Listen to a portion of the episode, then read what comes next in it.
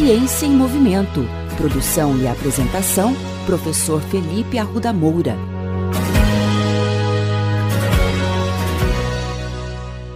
Olá, bem-vindos à terceira temporada da coluna Ciência em Movimento.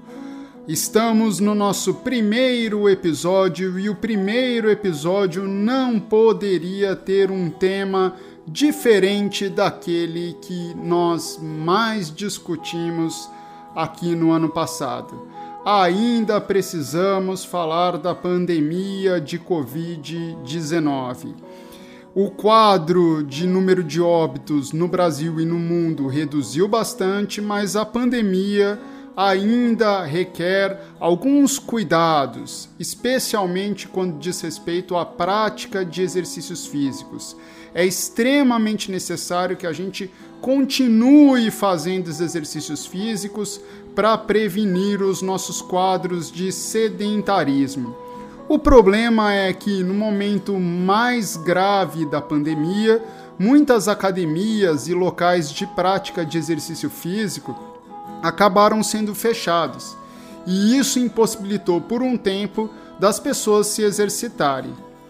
Logo após algum período, uh, com a situação um pouco mais controlada, as academias voltaram a abrir, os espaços públicos também, e as pessoas tiveram a possibilidade de se exercitar novamente. O problema é que quem queria se exercitar em ambiente público não teve outra saída, precisava usar sim a máscara. A máscara de proteção que diminui sim o risco de contágio. E naquela época, uh, eu até comentei aqui no nosso podcast que, como a pandemia tinha acabado de se iniciar, existiam pouquíssimos estudos que avaliavam a influência e até mesmo os riscos do uso da máscara durante o exercício físico. Mas, agora, quase dois anos após o início da pandemia, nós temos sim melhores condições para afirmar as consequências de se utilizar a máscara.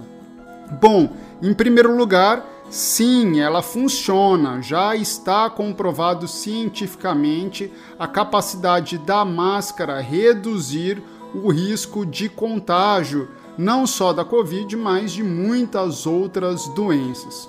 O segundo ponto é que tanto a máscara cirúrgica quanto a máscara N95, que é aquela máscara é, mais utilizada pelos médicos, elas são eficientes e podem ser utilizadas durante o exercício. Mas a pergunta que ainda fica é: quais são as consequências da utilização uh, dessas máscaras durante o exercício? No começo, a recomendação era cautela, porque a gente ainda não sabia quais eram as consequências de se exercitar com a máscara.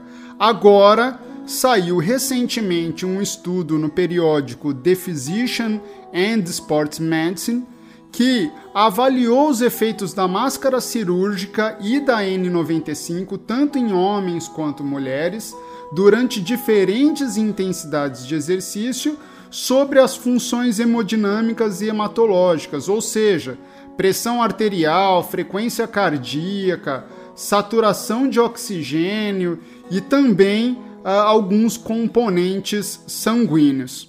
Os participantes eles foram avaliados enquanto eles realizavam dois tipos de exercícios: exercícios máximos, que foi uma corrida em velocidade progressiva na esteira até o indivíduo não aguentar mais fazer o exercício, e exercícios submáximos, que eram aqueles exercícios de caminhada e corrida moderada na esteira.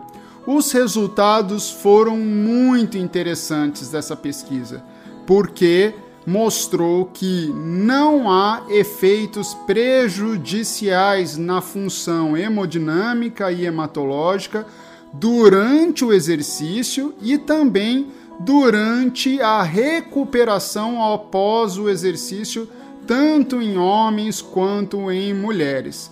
Um ponto apenas para se destacar é que as mulheres demoraram um pouquinho mais para recuperar a frequência cardíaca comparado aos homens, mas ainda assim não é um problema. Elas só precisam de um pouco mais de tempo para se recuperar quando utilizam a máscara N95.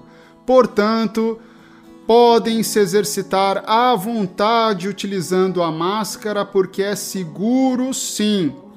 Cabe lembrar que ainda não é a hora de aliviarmos as medidas de prevenção. Portanto, quando estiver em público, seja se exercitando ou não, utilize a máscara corretamente. E pelo amor, não seja aquela pessoa que utiliza a máscara no queixo, né, gente? Porque não adianta nada.